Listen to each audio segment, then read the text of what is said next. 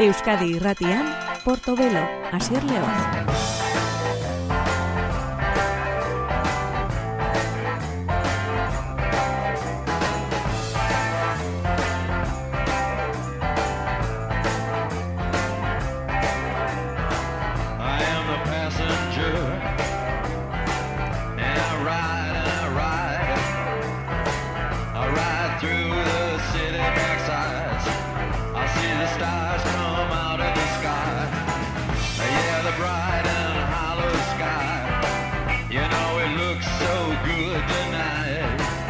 Gabon entzule, ongi etorri gure gaurko portobelo saiora, musikan konturik berrienak direnak izaten ditugu hemen, bandola baita likagai, haiek dira zure ganatzen ditugunak, batzuetan atzera begiratzeko paradare izaten dugu.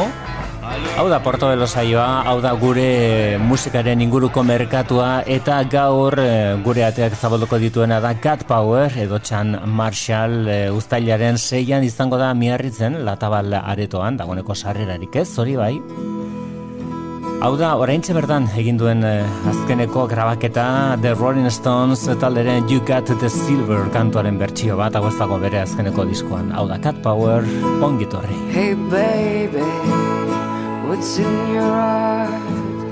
I saw them flashing like a plane lights. You fill my cup up, that's for sure. I must come back. For a little. You got my heart, you got my soul, you got the silver.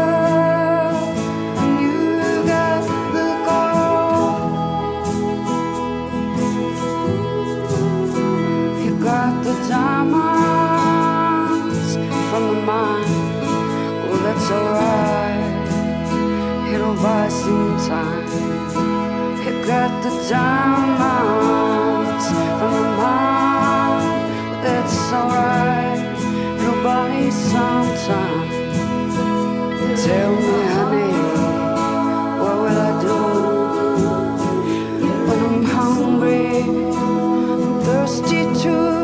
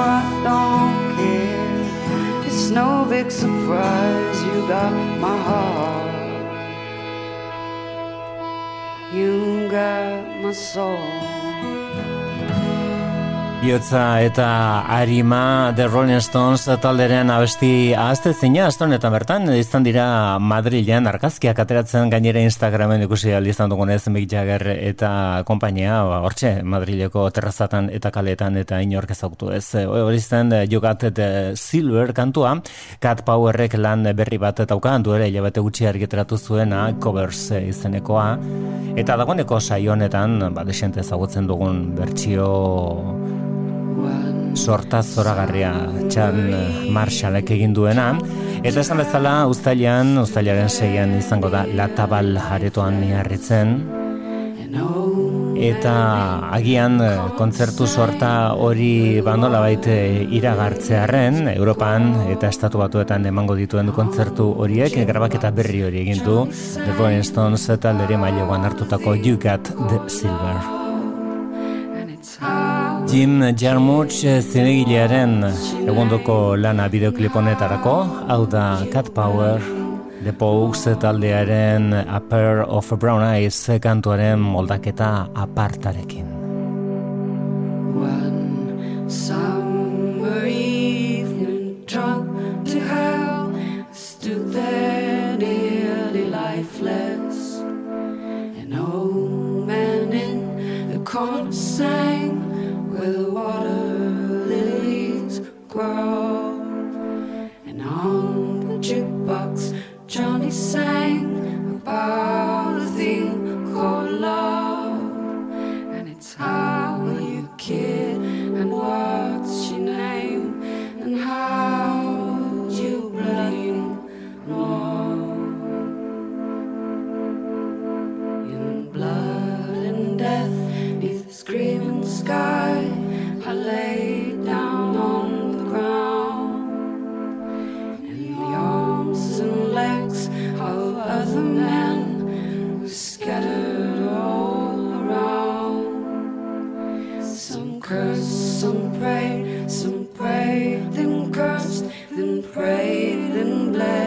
some more.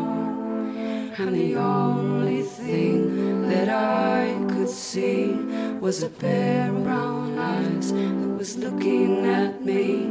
But when we got back, labeled parts one, two, three, there was no pair of brown eyes waiting for me.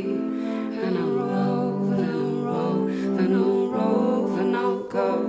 And I rove and I then I'll roll, then I'll go. And I'll roll, then I'll roll, then I'll roll, then I'll go.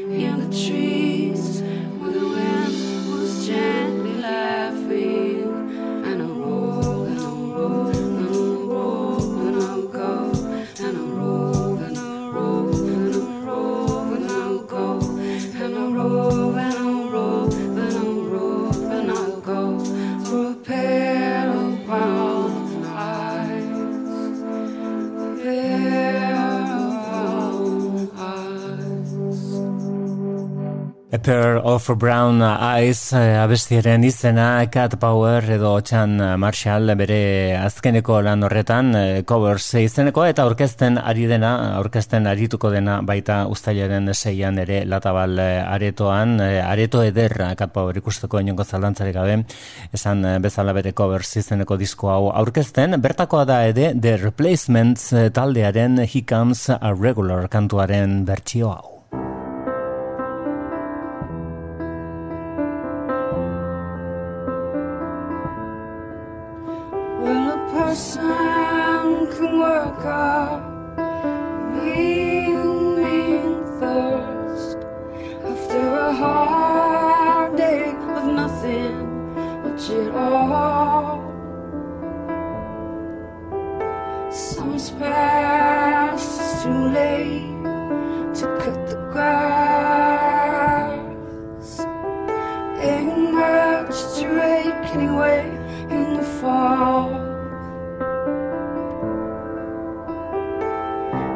times I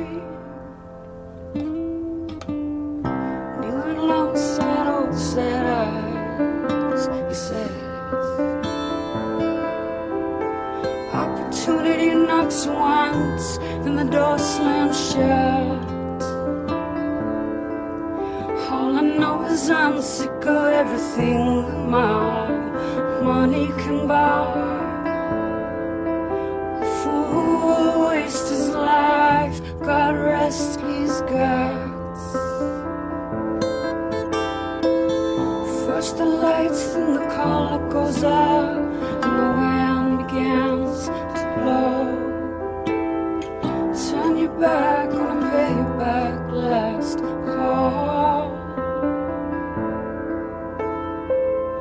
First the glass, then the leaves last, then comes the snow. Much to rake anyway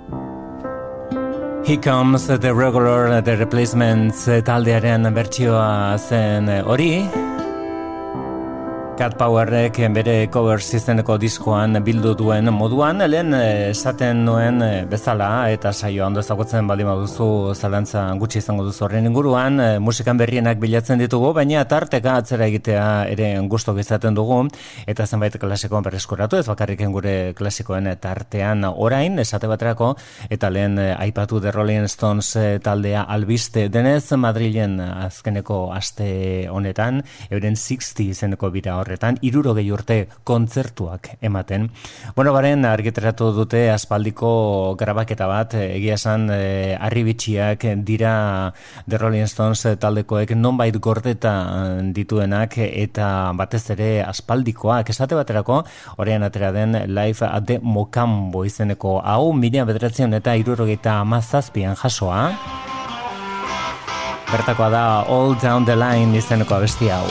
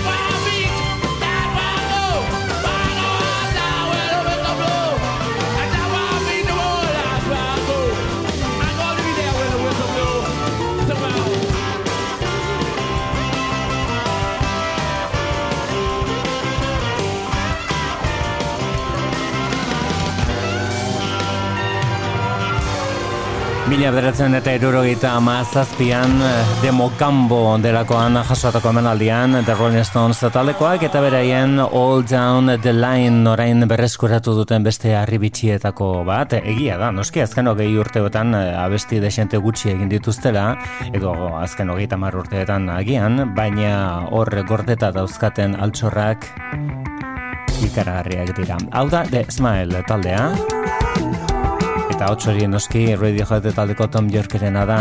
Thing Thing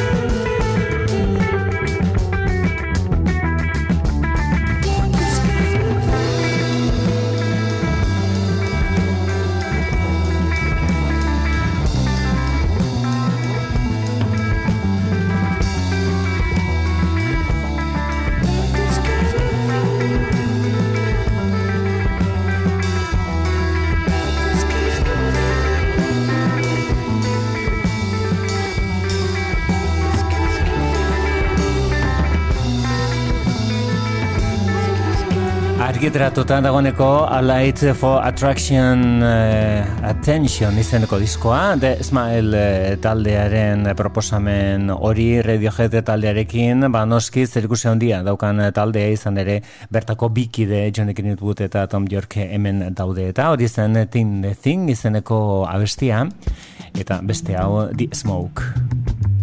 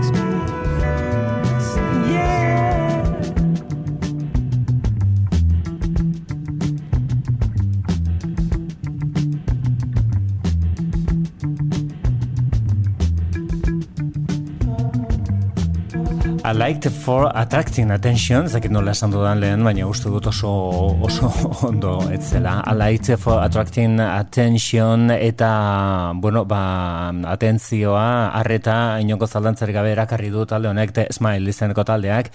Hori zen, The Smoke eh, kantua, beraien eh, ekarpen horretan, dagoeneko eta tantaka ezagutzen joan garen eh, disko horretan, bueno, ba, dagoeneko argiteratuta bertan dagoena bestietako bat zen hori. Hemen elkarrekin ditugunak dira Kaz McCombs eta Karen Black. Batak bestaren diskoan e, parte hartu du eta besteak bataren diskoan parte hartu du ere. I wish I knew the man I thought you were.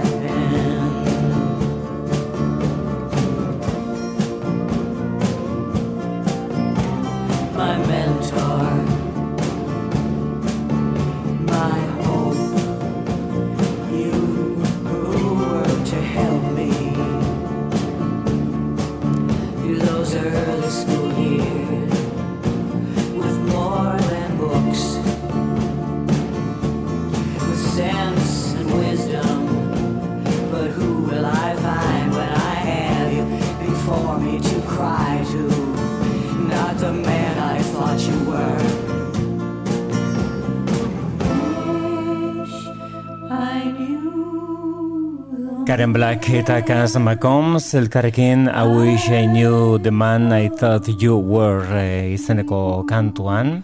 Bere momentu onenetariko bat bizitzen ari den musika estiloa da flamenkoa, laurogeta amarreko amarkadan, e, bueno, ezinbestekoa izan zen Enrique Morentek eta Lagartija Nik taldeak elkarrekin egindako disko ura, eta lan, e, lan horrek e, zemateraino aldatu zituen gauzak gara hartan flamenkoaren eremuan, bueno, ba, orain ere oso momentu ona bizitu flamenkoak, besteak beste, la tremenditak egindako lanak aipatzekoak dira, eta noski, ba, niño deltze esate baterako, naiz eta kritika batzuetan ere oso gogorrak izaten diren. Momentuko artista haundinetariko bat flamenkoaren ere da Rocío Márquez. Bere azkeneko disko honetan, orain bertan atera den tercer cielo izenekoan, bronkio delakoak e, ipintzen ditu ba, bere distortzioak eta zenbait eh, unetan elektronika erabilita edo erabili gabe flamenkoa beste dimentsio batetara eramaten du. Una larrota handu izena garrotin delako honek. Rocío Márquez eta Bronkio.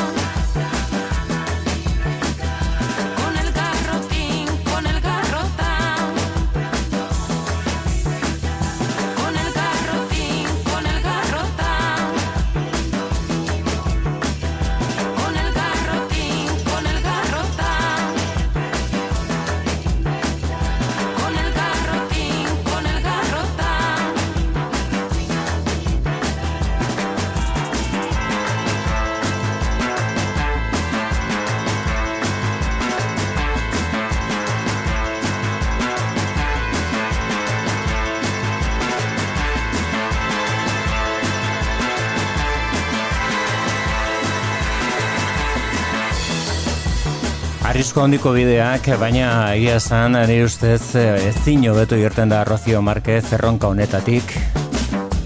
Tercer cielo flamenkoak gaur egun daukan disko handienetariko bat eh, izateko bidean da, agian bere garaiari ere aurre hartuta batek daki. Una larrota zen abesti horren eh, izena, bronkioren parte hartzea, parte hartze bat baina askoz gehiago da. Disko osoa ekoizten duena da, eta ezinbesteko musikaria lan honetan, bronkiok ere eman dion beste ukitu bat perfiro la muerte izeneko solea delako honi.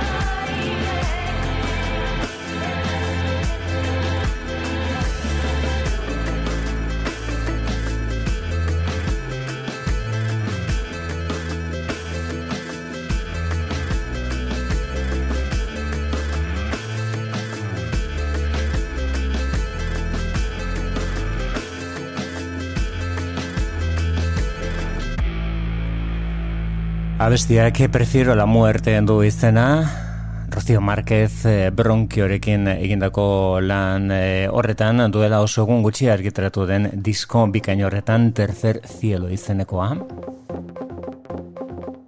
Dusseldorf inguruko moderat taldearen txanda orain BBK Lifeen izango ditugu alemaniarrak. Euren More Data izeneko diskoa aurkezten andu redu du izena.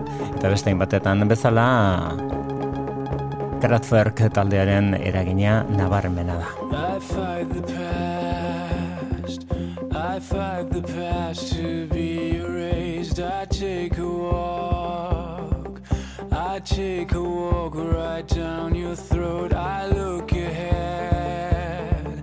I look ahead through shiny walls Shaded walks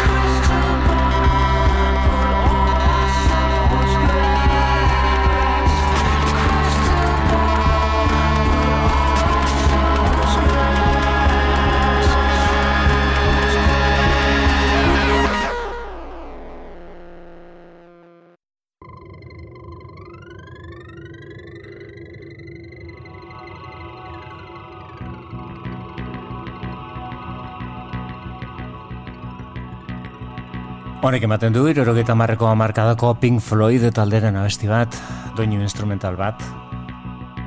Agian, eh, horren eragin ere badauka. Baina hau, milian bederatzen eta laurogeta bederatzeko abuztoren hogeita bederatzean argiteratu zen, Depeche Mode talderen Violator izenekoa gogeratuko dugu. Gaur duela oso gutxi hil zaigu taldea osatu zuen talde honen burua Andy Fletcher teklatu jolea eta askoren ustez eh, arima. Violator mila bederatzen eta laurok eta bederatzean amarkada berri bati aurrea hartuta Depeche Mode taldeak egindako diskoa hau zen clean kantua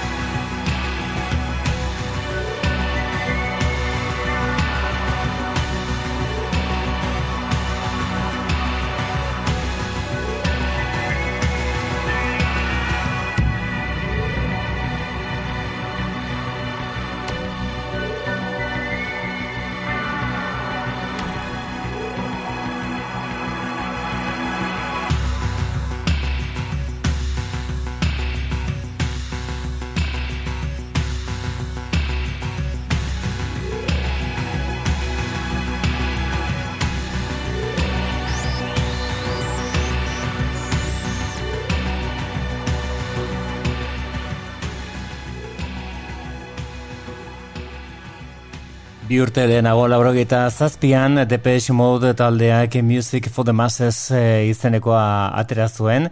Eta milan bederatzean eta laurogeita bederatzean onako Violator izeneko disko hau musika elektronikoarekin sintetizadoreekin eta pop musikaren alderdirik e, abanguardia eta sofistikatuenarekin zerikusia zuten proposamenak ez ziren gutxi gara hartan gehienak eh, ingalaterratik eh, iritsiak gainera Pet Shop Boys eh, esate baterako, beraien momentu onenetariko batean zeuden. Eta beste proposamen batzuk ere ezagunak egiten ari ziren, laurogeiko amarka da ura amaitzen ari zela.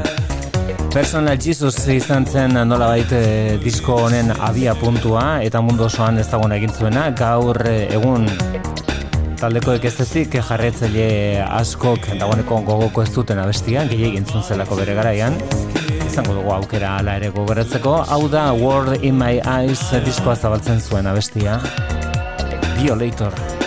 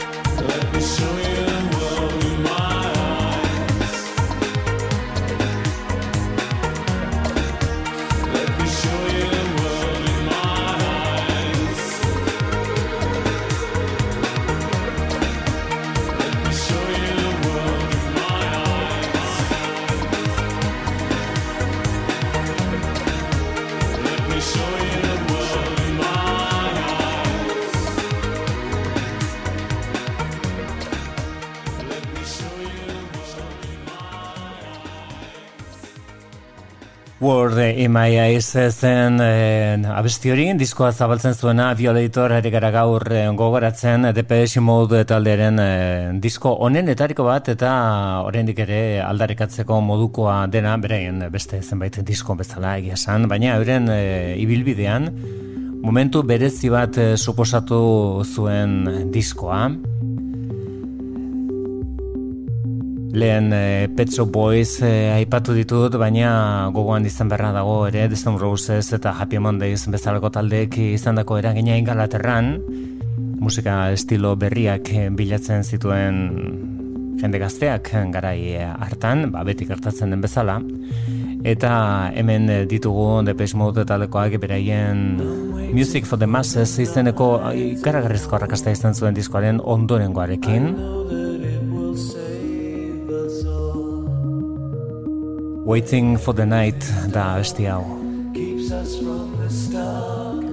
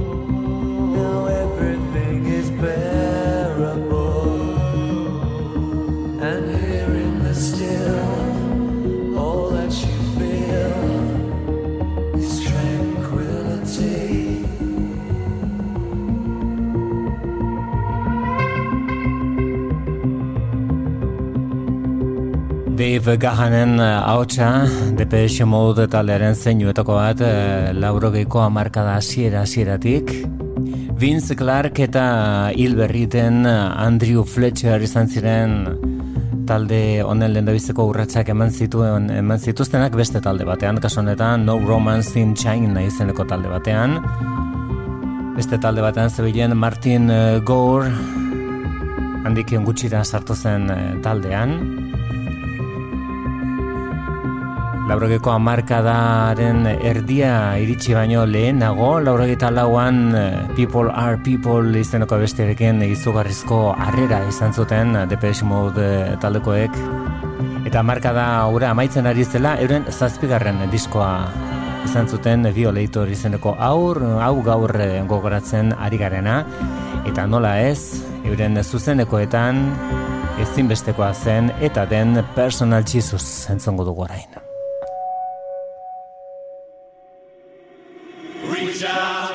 space.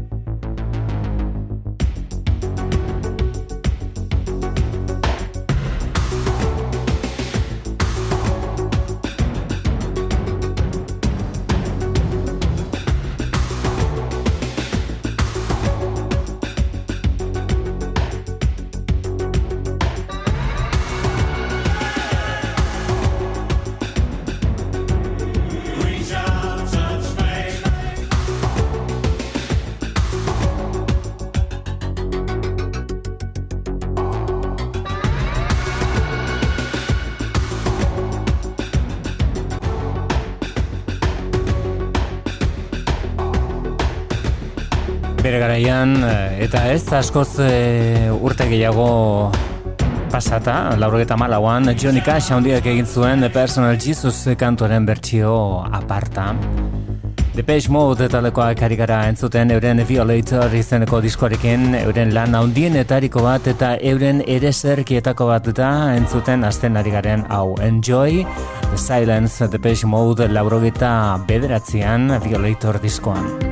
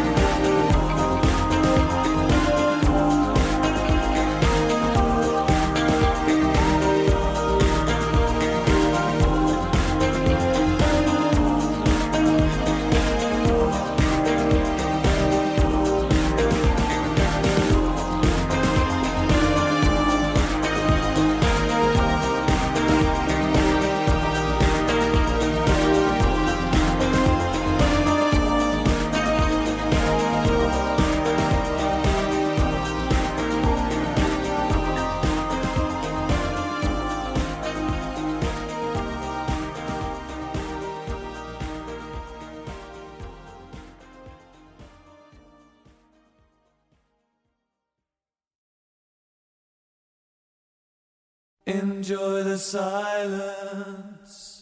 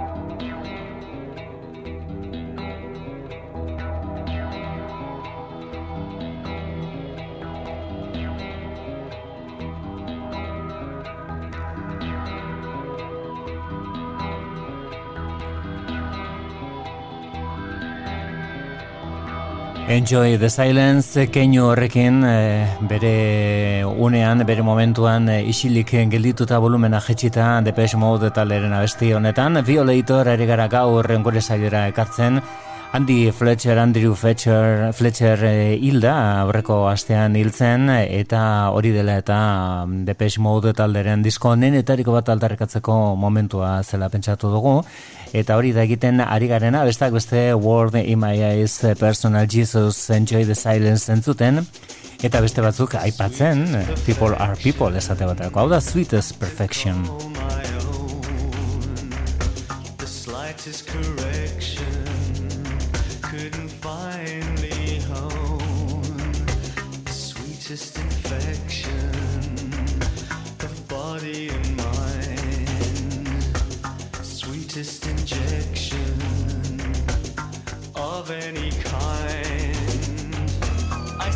and I stare too much, afraid that I care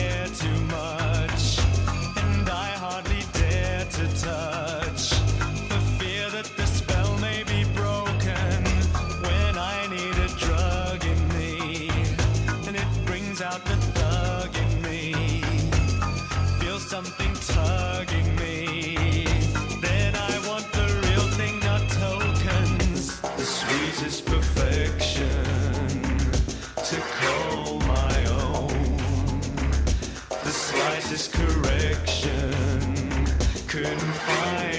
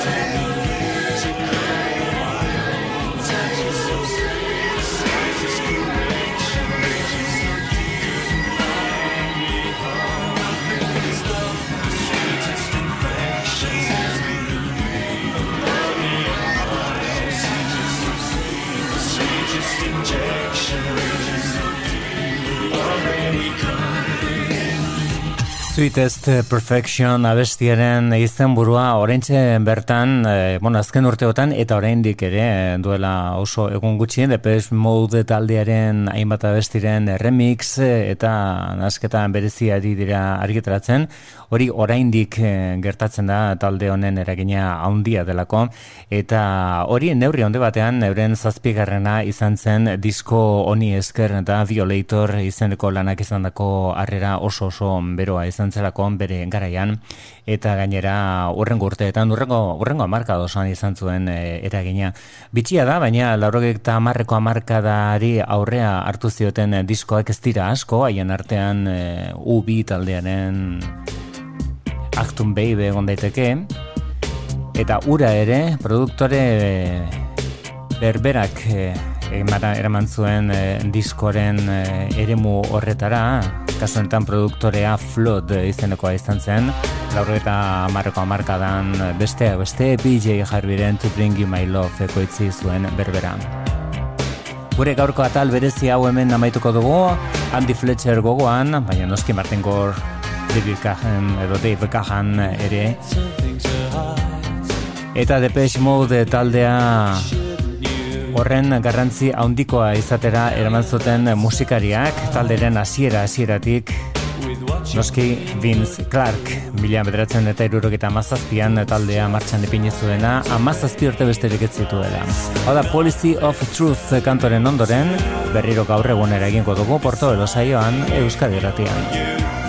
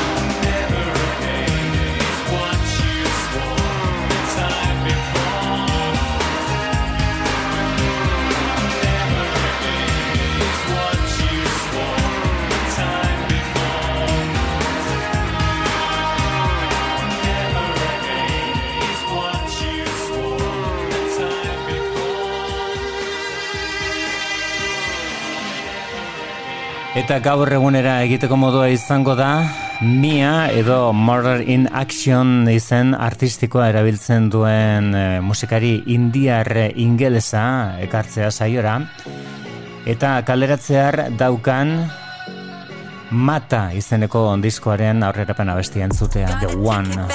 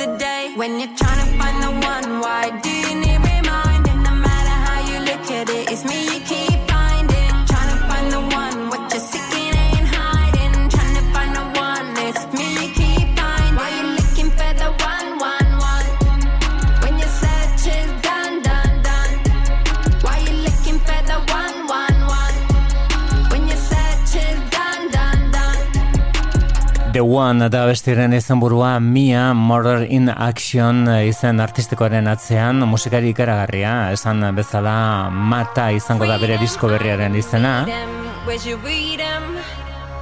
Bimila eta masian egin zuen bere azkeneko lana zi urte dira, dagoeneko AIM izeneko atera zenetik. Bueno, orain lan berri bat eh, izango du abiatzear. Edo kaleratzea robeto da. Abiatuta mata izenekoa. Hau da Borders eh, bere aurreko disko bikain batean. Hain izeneko 2008ko lan horretan aurkitu genuen etorkinei eta etorkizunari buruzko abestia.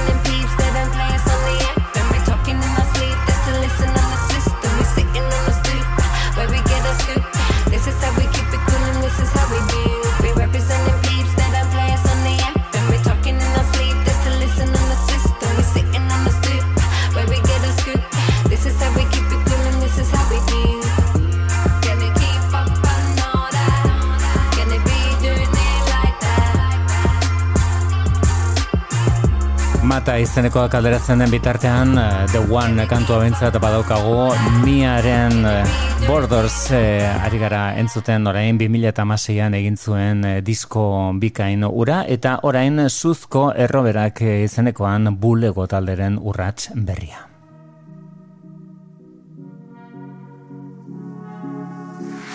Gauerdian zelai bakarti bat batek apurtzen du Araneko isila Aingerua de abruz jantzita Sorbaldatik zirika. Honena galdu nahi ez badek Ezin gaitu kerretira Besoak zabalik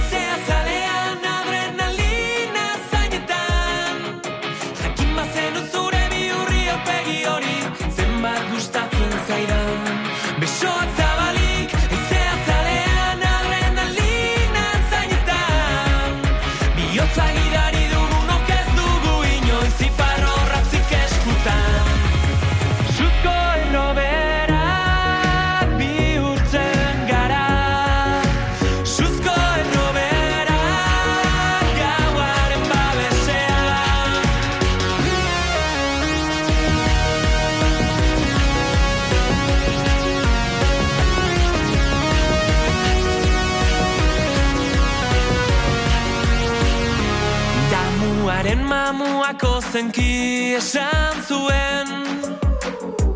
Pentsatu zazue ondo arauak eutxi baino lehen. Zuzena okerro kerra zuzen Hemen ez da inor libratzen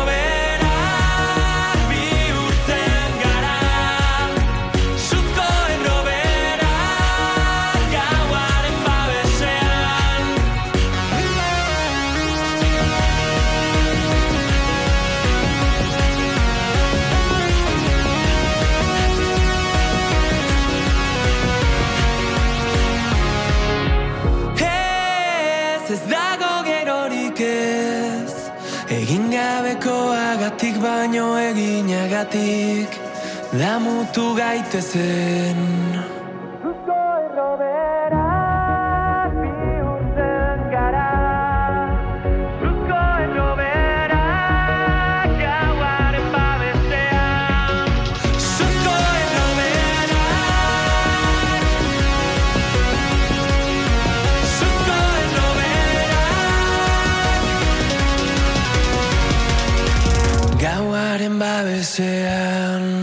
Bulego taldearen urratzen berria da zuzko erroberak izaneko abesti hori, aldarrikapen zehatza eta indartsua abesti horrek daukana.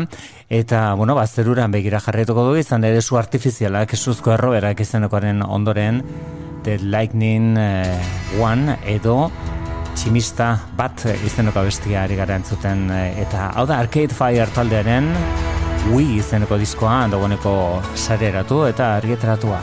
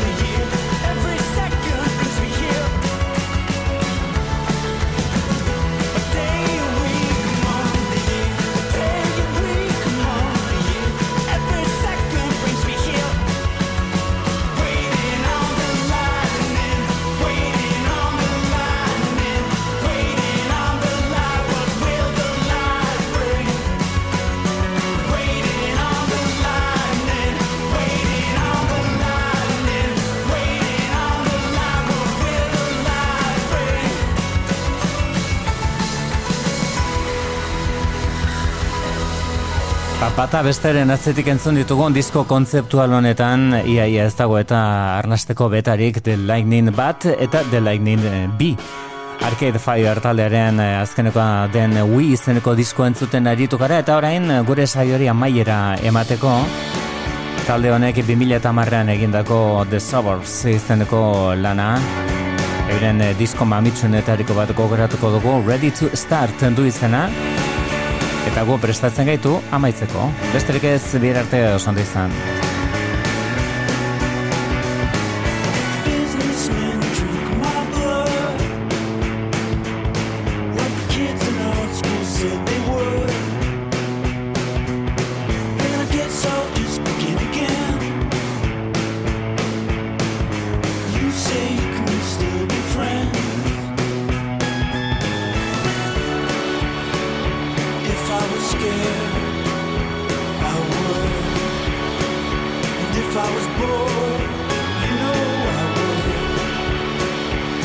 I was yours,